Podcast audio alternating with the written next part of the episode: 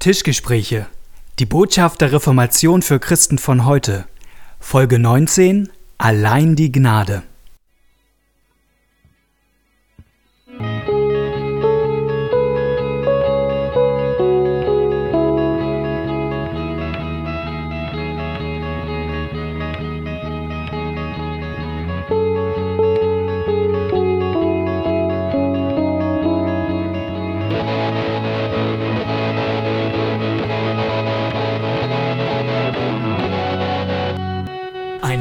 Wunderschönen guten Morgen euch. Wieso denkst du, dass die Leute das immer morgens hören? Weil ich jedes Mal dass die Sachen so einstelle, dass um 6 Uhr Ach unsere. so, du denkst, und die, die, ja, die sitzen die natürlich Tischgespräche, Suchtis, die, Die warten schon die ganze Nacht. okay. alle. Oder auch nicht. Äh, gu guten Morgen, guten Mittag, guten Abend, gute Nacht. Wie auch immer ihr uns gerade zuhört. Ihr seid hier, wenn ihr das erste Mal eingeschaltet habt und denkt, wo sind wir hier gelandet? Bei einem Podcast, der heißt Tischgespräche. Und äh, ich sitze an einem Tisch mit äh, Knut Nippe, der Pastor ist in, in der Nordkirche, genauso wie ich selbst, Malte Detje. Und wir nehmen immer so äh, Themen auf, die, glaube ich, Christen so bewegen, auch heute, und gucken, was haben die Reformatoren, Martin Luther und andere da für interessante Antworten gefunden, um damit umzugehen. Das ist so ein bisschen unser, unser Grundprogramm. Und nun sind wir in einer kleinen Reihe, wo wir uns die sogenannten vier reformatorischen Soli angucken. Was ist nochmal reformatorische Soli? Das ist Äh, sozusagen das Grundprogramm ähm, der Bewegung, die durch Martin Luther und andere äh, angestoßen wurde. Genau, und es sind so vier Grundsätze, kann man sagen, die äh, heißen allein die Schrift, allein Gnade, allein Glaube und allein Christus. Und letzte Folge vor zwei Wochen haben wir uns äh, Sola Scriptura angeschaut, also allein die Schrift. Das könnt ihr gerne nochmal nachhören, wenn ihr das verpasst habt. Und äh, heute haben wir uns etwas vorgenommen und das ist das Thema allein Gnade, Sola Gratia. Ich frage dich mal wieder, du, ich das hier immer so, ich moderiere hier an und du musst dann immer gleich die Frage moderieren. Was ist, Knut, was ist Gnade?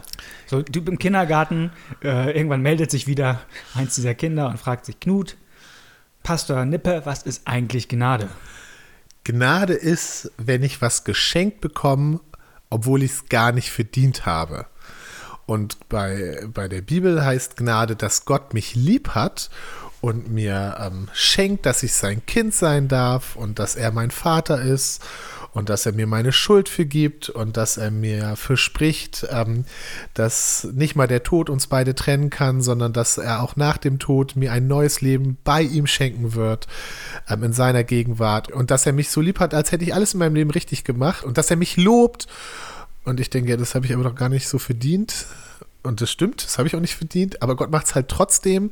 Und warum macht er das? Das liegt an seiner Gnade, seine Liebe zu mir, die dazu führt, dass er mich einfach so beschenkt, obwohl ich es nicht verdient habe. Nun könnte ich mir vorstellen, dass vielleicht manche Hörer sich denkt, das stimmt, das, da redet man in der Kirche doch ständig von, das habe ich, glaube ich, verstanden. Vielleicht ist die Folge heute gar nicht so spannend für mich. Also, das Ja, das man relativ kann es auch ein einfach- bisschen, man kann es auch ein bisschen anders formulieren und sofort fangen die Leute an, unruhig zu werden. Gnade heißt, dass Gott mich lieb hat und dass Gott mich beschenkt, völlig unabhängig von meinem Verhalten. Dass ich mit meinem Verhalten keinen Einfluss darauf habe, wie sehr Gott mich lieb hat. Okay, und die, warum sollte man deswegen unruhig werden? Ich spüre schon so ein bisschen was davon, aber warum? Ja, weil die Leute denken, na, na, na, na, na, na, aber der kann doch nicht alle gleich lieb haben. Also äh, der muss doch die, die sich Mühe geben, äh, ein ordentliches Leben zu führen, die muss er Okay. doch, die haben es doch mehr verdient als die anderen. Und sch- sofort hast du das Verdienen wieder drinne. Also Gnade ist eigentlich ungerecht. Total ungerecht. Es gab, wo du es gerade äh, sagst, mit dem Mühe geben, wogegen Martin Luther und anderen sich gewehrt haben, äh, mit diesem Allein aus Gnade, war eine spezifische Auffassung, die es damals gab in der, Ja. im, im Mittelalter. Die Leute fanden damals auch Gnade. Haben auch davon geredet, genau. Natürlich, Gott ist gnädig. Natürlich. Und man braucht das auch. Also kein Mensch kann von sich aus den Maßstab Gottes äh, gerecht werden. Aber man soll doch wenigstens das tun, was einem möglich ist. Es gab dafür sogar einen lateinischen Fachausdruck. Wenn man einmal hier irgendwie klugscheißern will, kann man den benutzen, äh, liebe Zuhörer. Facere quod in se est. Tun, was in dir, was in dir liegt. Also Gott erwartet von dir keine Perfektion, ihr Lieben. Aber du solltest schon das tun, was, was dir möglich ist. Also wenigstens das bisschen, was du kannst, sollst du schon auch tun, damit Gott dich lieb hat. Genau, das ist ja das Problem. Ich würde, das andere würde ich ja voll unterstreichen. Natürlich soll ich das tun, was in mir ist. Das Problem entsteht an der Stelle, wenn man das mit der Liebe Gottes verknüpft und sagt, und dann dann hat er dich lieb. Und wenn du das nicht tust, dann hat er dich nicht so lieb. Das ist das Problem. Also die Vorstellung der damaligen katholischen Seite war ja, natürlich alle Menschen, die gerettet werden, werden aus Gnade gerettet. Aber Gott guckt schon, wer mit seiner Gnade gut umgeht. Ja, also mhm. die, die sich Mühe geben. Also es ist so, als würdest du sagen, du sagst zu deinen Konformanten hier, wenn ihr mir den Garten ordentlich macht ähm, und ihr macht ihn zum schönsten Garten der Welt, äh, dann kriegt ihr alle eine Einladung bei mir und du guckst es dir an. Und dann gibt es welche, die äh, schnippeln da verzweifelt irgendwo rum und das wird nicht der schönste Garten der Welt. Aber du siehst, die geben sich Mühe und es gibt welche, die liegen nur faul daneben und äh, lesen Comics. Dann haben die das beide nicht verdient, deine, aber du siehst, na, die einen, die haben sich wenigstens Mühe wenigstens gegeben. Und okay, und ich, also die haben es nicht verdient, aber ich lade sie trotzdem ein und sie kriegen die Belohnung. Das ist immer noch Gnade nach der Logik stimmt es ja auch. Also es ist immer noch nicht komplett verdient. Aber trotzdem liegt es an dem Verhalten der Leute, wen du davon sozusagen belohnst und wen nicht. Und da sagt Luther, nee, dann ist es eigentlich nicht, dann ist es ja nicht nur Gnade. Und Luther sagt nur Gnade, allein Gnade. Das Verhalten des Menschen dient auch nicht dazu, Gott auf dich aufmerksam zu machen und zu sagen, äh, hier wäre einer, der deiner Gnade würdig ist.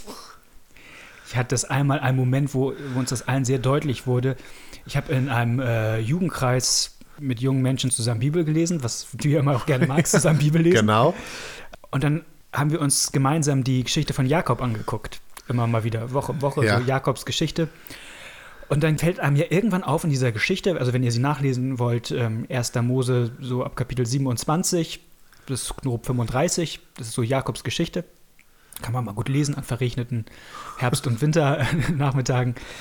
Also irgendwann sagt, sagt Gott ja, an dem halte ich fest. Also gleich schon zu Beginn. Also mhm. der ist mein Auserwählter und den überschütte ich mit, ich verspreche ihm das ganze Land und, und alles gibt Gott dem. Und dann fragt man sich ja, warum gibt Gott dem so viel? Was, was, hat, ja. was hat Jakob an sich, dass Gott sagt, den will ich? Ja. So, und dann gibt's, haben wir uns die Geschichte angeguckt, äh, wie Jakob äh, in 1. Mose 28 ist das, wie er da seinen Vater betrügt und sich den Segen erschleicht und sich verkleidet und auch seinen Bruder völlig übers Ohr zieht und also diese ganzen menschlichen Abgründe, die sich da auftun. also Jakob Geschichte. ist ein Arsch eigentlich. Total, also völlig. Und hinterher äh, haben wir darüber diskutiert, warum hat Gott jetzt Jakob erwählt? Und das war total spannend mitzubekommen, was alle in, in dieser Gruppe irgendwie noch für Argumente rausholen, warum, was Jakob vielleicht doch an sich hatte. Und es waren die, es kamen so Sachen wie, eine sagte dann, ja, also vielleicht sah Gott ja in Jakob so ein besonderes Potenzial. Also der ist, der ist gerade ist er nicht so gut, aber Gott ahnt schon, dass wenn er ihm jetzt sozusagen hilft, dass er dann vielleicht irgendwann doch nochmal ein besserer Mensch wird. Und Gott glaubt sozusagen an Jakob. Der, der glaubt, der traut ihm noch was anderes zu, was Jakob jetzt gar nicht in sich selbst sieht. Aber Gott hält an ihm fest. Und das ist, das ist Gottes Gnade in der Form. Und andere sagten, ja, also Esau muss ja noch viel schlimmer eigentlich gewesen sein, dass Jakob. Herr Esau wusste den Segen ja nicht zu würdigen. Der war ja bereit, den für einen. Also Jakob tut ja alles für den Segen, nicht wahr? Genau. Also der, ist, auch schlimme Dinge tut er für den Segen, aber er tut es für den Segen, wenn, wenn Esau sagt: Hier gib mir zu essen, kannst du meinen Segen haben. Ja. Und das Interessante ist, ich glaube, Tim Keller sagt einmal in der Auslegung zu dieser Geschichte, das finde ich genial, äh, die Moral von der Geschichte ist, dass Moral dich nicht in Gottes Geschichte ja, bringt. Genau. und, genau. Und irgendwann fiel so der Groschen, dass das einfach wirklich Gnade ist, dass Gott diesen Jakob lieb hat. Und zwar durch nichts, was dieser Jakob isst oder tut. Und dann merken die erstmal, wie, wie unfair das ist. Ja. Das, das ist wirklich unfair. Und das ist ja wirklich, ist eigentlich ein Skandal. Ja. Dass Gott da an diesem, diesem Verbrecher und ähm, diesen. An der Stelle, wo, wo die Hörer empört sagen, Moment mal, das hat der aber, das hat der nun wirklich nicht verdient. Und hat er auch mit Absicht voll und ganz das, Das, das, das hat er wirklich nicht verdient. An der Stelle haben sie kapiert, was Gnade ist. Genau. Genau, ja. Gnade ist nämlich nicht verdient. Richtig. Und ich, und ich weiß manchmal nicht, ob wir heute, das, wir reden viel über Gnade, auch in christlichen Kreisen, aber ob wir diesen, diesen, diesen überraschenden Effekt manchmal noch spüren, diesen, dieses, das ist wirklich unfair. Gnade ist mhm. an entscheidender Stelle unfair. Aber unfair so, dass wir davon profitieren. Ja, Gott sei Dank ist es unfair, Gott sei Dank. ja, genau. Ich, ich habe tatsächlich auch mal mit einem anderen Christen äh, längere Gespräche darüber geführt, der auch sehr daran geknabbert hat, mhm. sozusagen. Es ist wirklich nichts in mir, mhm. was sozusagen, äh, äh, das, das kann ja auch wehtun, weil man irgendwie dann auch denkt, naja, vielleicht Vielleicht sieht Gott in mir dann doch sowas wie einen reinen Kern und den, den liebt er. Also manche verstehen ja vielleicht auch Gnade so, dass, dass Gott sagt, ich gucke nicht auf das, was, was du Schlechtes tust, sondern ich gucke nur auf das, was du Gutes tust. Aber auch das ist es ja im Kern nicht. Es ist wirklich, Luther sagt das einmal, Gottes Liebe ist anders als menschliche Liebe. Menschliche Liebe liebt das, was sie schön findet. Ja, was liebenswert ist. Was liebenswert ist. Und Gottes Liebe schafft das erst. Genau. Äh, schafft das Liebenswerte erst. Also Gott, ein anderer hat das mal gesagt, so toll auf den Punkt gebracht, Gott liebt dich so, wie du bist, aber nicht, weil du so, wie du bist. Ja, Und das, genau. Und diese, diese Ja. Unterscheidung mit dem Weil, also natürlich würde ich auch sagen, dass in jedem Menschen was Gutes ist und dass da auch Potenzial ist. Natürlich. Und in, in Jakob ist auch Potenzial. Aber das hat, also das ist nicht das, was Gott dazu bewegt, äh, ihm seine Gnade zu schenken, Mhm. sondern die schenkt er einfach, weil Gott so ist, wie er ist. Und das ist im ganzen Alten Testament, warum sucht Gott Israel aus? Ausdrücklich nicht, weil Israel irgendwie so toll ist, sondern weil es so klein ist und weil Gott an ihm zeigen will, Ja. dass er gnädig ist. Ich mag auch von Luther, das mag ich immer mehr, je mehr ich auch Bibel lese, Luther wurde ja mal gefragt, was, was tragen wir zu unserer Erlösung bei? ja, was ist unser Part? Also was bringt Gott an den Tisch und was bringe ich an den Tisch, damit dann ein schönes Buffet, das schöne Erlösung. Und Gott sagt, was wir, an den Tisch, was, was wir an den Tisch bringen, ist Sünde und Widerstand. Das ist so unser Part, ja. Und das finde ich so super. Und ich habe neulich ähm, eine Anleitung zu einer Auslegung gelesen, wie man die Bibel auslegen soll. Ähm, Auszug aus Ägypten. Und das war so, ja, geh mit Gott und dann ähm, kommst du im Gericht und so weiter und geh mit Gott und dann wirst du gerettet und bla bla bla. Und dann habe ich mir diese ganze Geschichte nochmal angeguckt. Und der Witz ist, Israel geht ja gar nicht mit Gott. Ja, also ich habe mir die ganze, äh, ganze wo, wo, Entschuldigung, wo gerade in der Bibel bist du? zweiter, zweiter Mose, Ja. das äh, auf die Stelle komme ich, weil diese Auslegung eben da so Also war. wo Israel sozusagen äh, in Ägypten gefangen ist. Genau, und, Gott sie dann, Gott sie dann da rausholt. Und in dieser Predigt war das eben so, wenn du dich so und so verhältst, dann kannst du ähnliches erleben wie äh, Israel. Und der Witz ist, wenn man sich das anguckt, dann ist ja auffällig, dass zum Beispiel Mose bei seinen, also was bringt Mose an den Tisch? Sünde und Widerstand, ja. Er ist ein Mörder, Gott beruft ihn. Mose sagt nein, nein, nein, nein, nein. Mose sagt fünfmal nein, ja. Der will das nicht. Und Gott sagt doch, doch, doch, du und so weiter. Und mit Israel ist es genauso. Es ist, steht an keiner Stelle irgendwie, dass Israel so fromm war oder so und dass sie an Gott festgehalten haben. Es gibt ja diese beiden Hebammen, die gottesfürchtig waren, aber wenn man das liest, scheint das eher auch die Ausnahme zu sein, so wie die gelobt werden. Ähm, und dann kommt Mose und sagt, dass Gott sie befreien will und alle freuen sich und jubeln und äh, beten Gott an und sind ganz fromm und dann geht Mose zum Pharao und der Pharao wird sauer und sagt, nee, also wenn die für sowas noch Ideen haben, dann müssen jetzt doppelt so viel arbeiten und sofort kippt das Volk um und sagt zu Mose, ey, geht da nicht mehr hin, hört auf mit dem Scheiß und so weiter und wollen nicht mehr diese ganze Sache. Also da ist auch Widerstand und Gott macht einfach weiter. Also das findet sich auch in der ganzen biblischen Tradition an vielen Stellen, dass Gott die Leute errettet, obwohl sie sündig sind und Widerstand leisten sozusagen. Das finde ich ähm, ist erstaunlich, weil in der Auslegung ist das häufig andersrum. Auf jeden Fall. Ich glaube, dass es deshalb für uns auch so schwer zu greifen ist mit der Gnade, ist, weil, weil ja unser ganzes Leben nicht nach diesem Grundsatz funktioniert oder, oder, Richtig. oder große Teile Ja. unseres Lebens. Für mich das markanteste Beispiel ist immer äh, Ernährung und Sport. Also die Waage ist niemals gnädig. Also du kannst sozusagen nicht mit der Waage irgendwie, dass, die- dass du sagst, ich habe jetzt gestern irgendwie zwei Pizzen gegessen, äh, Cola getrunken und die 20er Packung Duplo gehabt und die Waage sagt, ah, Komm, ist egal. ist egal, ich zeige dir heute einfach mal zwei Kilo weniger an. Also die, die, die funktioniert nicht so. Du, du bekommst immer das, was du verdienst. Also Ja. beziehungsweise äh, unsere Handlungen haben einfach Konsequenzen im Leben. Das ist, wenn ich auf der Arbeit faul bin, äh, Richtig. irgendwann die Konsequenzen da. Und das ist auch okay Genau. so und gut so. Also so Ja. funktioniert diese Welt. Das ist ja, es wäre ja auch komisch, wenn unsere Handlungen äh, keine vorhersagbaren Konsequenzen hätten. Also sonst würden ja viele Sachen nicht. Also wenn ich dir sagen würde, ich besuche dich äh, morgen um, um neun, um Podcasts aufzunehmen und das äh, hätte sozusagen keine Konsequenzen. Also wenn wenn Ja. es keine Ja, Konsequenzen genau, gäbe, dann rufe ich an und sage, komm mal lieber halb zehn mal, ich bin so fertig. vielleicht war das so. Ja, das war so. Das, aber dass du es hier den Hörern nochmal so unter die Nase reibst, na gut. Ja, alte Adam in mir. Und deswegen glaube ich, ist es manchmal so schwierig zu, zu checken, dass Gott irgendwie doch ganz anders funktioniert. Wo uns das nochmal, glaube ich, in der Bibel ganz markant begegnet ist im Römerbrief bei Paulus, der das einmal so, so kontrastiert zwischen dem, was im Grunde Gnade ist und, was, was er Werke nennt. Ja. Er sagt, das eine ist völlig unverdient und das andere ist verdient. Es gibt eine Bibelstelle, die mögen auch vielleicht viele Christen kennen aus dem Römerbrief, die heißt, der Sünde sollt ist der Tod. Also Ja. Sünde sollt ist der Tod, kann man auch mit Und Sold ist ja aus dem Militärischen ist sozusagen die, Ja, aber die der Punkt- Bezahlung für den Soldaten. Ja, der Punkt ist, ich habe das jahrelang, also ich kannte den Vers, ich weiß immer noch, wie ich in der Schule irgendwann mal mit irgendeiner Lehrerin hinterhergebrüllt habe, der Sünde sollt ist der Tod. Ich weiß nicht mehr den Kontext. Den würde ich aber gerne, also Malte, da müssen wir nochmal eine Folge drüber Ich machen. weiß- Ich wusste nicht, mit was. aber, aber ich wusste, dass sie darüber noch lachen Für konnte. Prophet nicht hier am aber Tisch es sitze. war, es war ähm, aber ich glaube, sie konnte sogar den zweiten Teil äh, dann Die zitieren. Gabe Gottes aber ist das ewige Leben. Genau.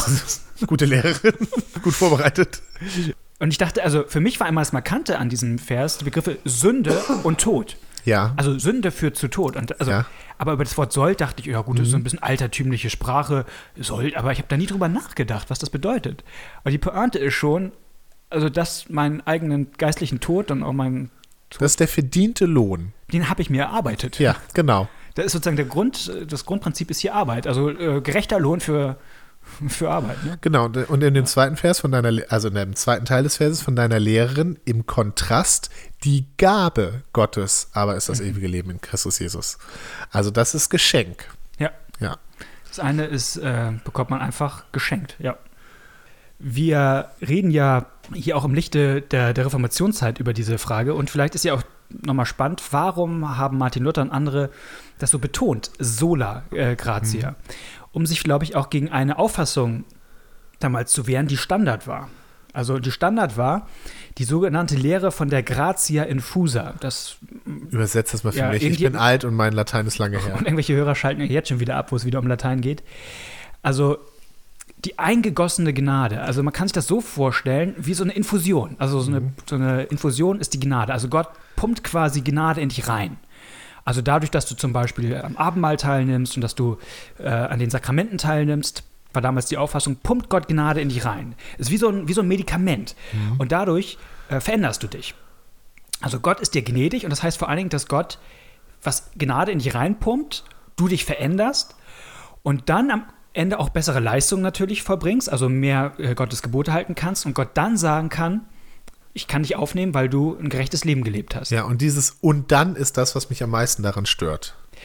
Ja, Dass die Gna- Gnade Gottes mich verändert, das äh, hoffe ich ja auch. das hoffe ich auch. Und aber äh, von daher würde, würde dann auch jeder damals vor 500 Jahren würden die, die römisch-katholischen äh, Seite dann gesagt haben, natürlich werden wir aus Gnade gerettet, aber sie meinten damit nicht das, wovon wir hier Ja. gerade reden, sondern sie meinten, im Grunde Gott gibt dir sowas wie eine Starthilfe. Also so ein bisschen dein Auto ist liegen geblieben und Gott macht dir jetzt, hilft wieder, dass dein Motor wieder zum Laufen kommt und dann, und dann musst du, musst du aber noch bitte ja. den Rest der Strecke nochmal alleine fahren. Und was die, die Reformatoren dagegen halten, hielten, war die sogenannte Rede von der Gratia imputata, von der sogenannten anrechnenden äh, Gnade. Also Gnade heißt vor allen Dingen, dass Gott aufgrund von dem, was Jesus für dich getan hat, in dir jetzt Jesus sieht und nicht mehr ähm, deine Sünde. Also es ist vor allem etwas, was außerhalb von dir passiert, was dich am Ende vor Gott rechtfertigt und nicht, dass irgend Gott hauptsächlich was in dich reinpumpt, damit du ein besserer Mensch wirst. ja. Wir wollten nochmal drüber reden, was heißt das jetzt so praktisch im Leben?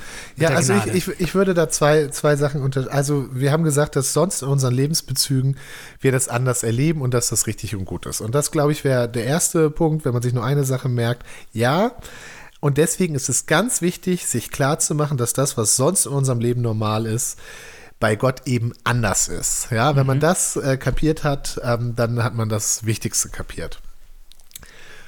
Aber zweitens, nun ist es doch so, und da würde ich sagen, das ist ja der Teil, wo die auch die Altgläubigen damals äh, sozusagen in der Nähe der Wahrheit waren, Wer sind die weil Altgläubigen? Nur mal ganz kurz. ja, die, man hat äh, die, äh, Luther damals hat man ja nicht gesagt, ihr seid Katholiken, wir sind Lutheraner. Das Nee. gab es ja gar nicht so, sondern es gab eben die Protestanten und die Altgläubigen. Ja, also die Protestanten waren die, die gesagt haben, hier wir protestieren dagegen, dass ihr unseres hier so aus, ausgrenzt und die anderen haben gesagt, wir sind die, die glauben, dass was schon immer geglaubt wurde. So. Angeblich. Aber also, also, naja, egal.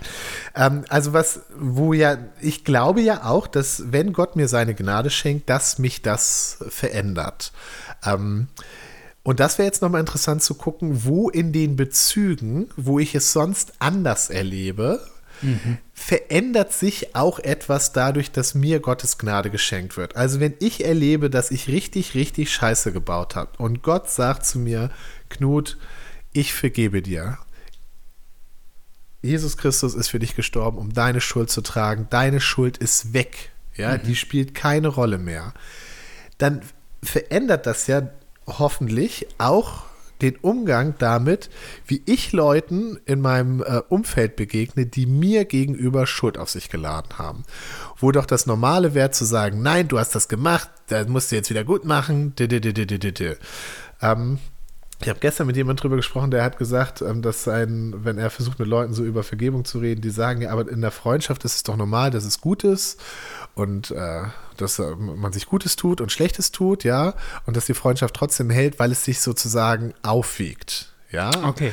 Also die das Balance äh, hält. So, also natürlich kommt in der Freundschaft auch, dass dadurch das hält eine gute Freundschaft aus, dass man sich auch mal enttäuscht und sich auch mal wehtut und so weiter, weil es so viel Gutes gibt, was das sozusagen aufwiegt. Mhm. Und das ist eine ähm, nicht christliche ähm, äh, Definition und Verständnis von Freundschaft. Ja, wenn du das so siehst, das, das, kann, das ist ja interessant. Das hat ja nicht Christ selber so gesagt. Aber das christliche Verständnis wäre eben ein anderes. Das christliche Verständnis ist, wenn du mir was Böses getan hast, dann sage ich nicht, wir sind immer noch Freunde, weil irgendwann tust du mir ja wieder was Gutes und arbeitest deine mhm. Schuld bei mir ab, sondern, ähm, sondern du sagst, Knut, das tut mir leid. Und ich sage, Malte, ich vergebe dir weil Jesus mir schon so viel Gutes getan hat und mhm. ich deswegen so. Das ist, und das wäre ja nun mal interessant zu gucken. Allein aus Gnade geht um die Frage, warum Gott mich rettet. Ja? ja? Aber ich gebe zu, diese Gnade hat dann auch hoffentlich Auswirkungen darauf, wie ich meinen Mitmenschen begegne, wie ich mit meiner Frau, meinen Kindern und so und mit mir umgehe. Mhm. Und da hast du, glaube ich, Beispiele dir überlegt. Ja, es gibt ein Buch, was ich irgendwie ganz, ganz spannend finde. Ähm, das ist in Anführungsstrichen so ein christlicher Erziehungsratgeber. Das ist ja ansonsten eine Buchkategorie, über die man in mancher Hinsicht vielleicht auch weite Bogen machen dürfte. Da hätte ich super, ich habe super Vorschläge für Bücher, über die man weiten Bogen machen sollte. Und ähm, also oftmals sind ja sozusagen christliche ähm, How-to-Bücher, also wie man etwas macht, das Furchtbarste, weil sie einem dann nochmal die, also als ob sozusagen weltliche Erziehungsratgeber nicht schwer genug äh, zu befolgen wären, legen dann die christlichen nochmal noch mal, äh, zehn Regeln obendrauf. Ähm, das, das führt dann vielleicht eventuell äh, zu frustrierenden äh, Momenten. Ganz vielleicht.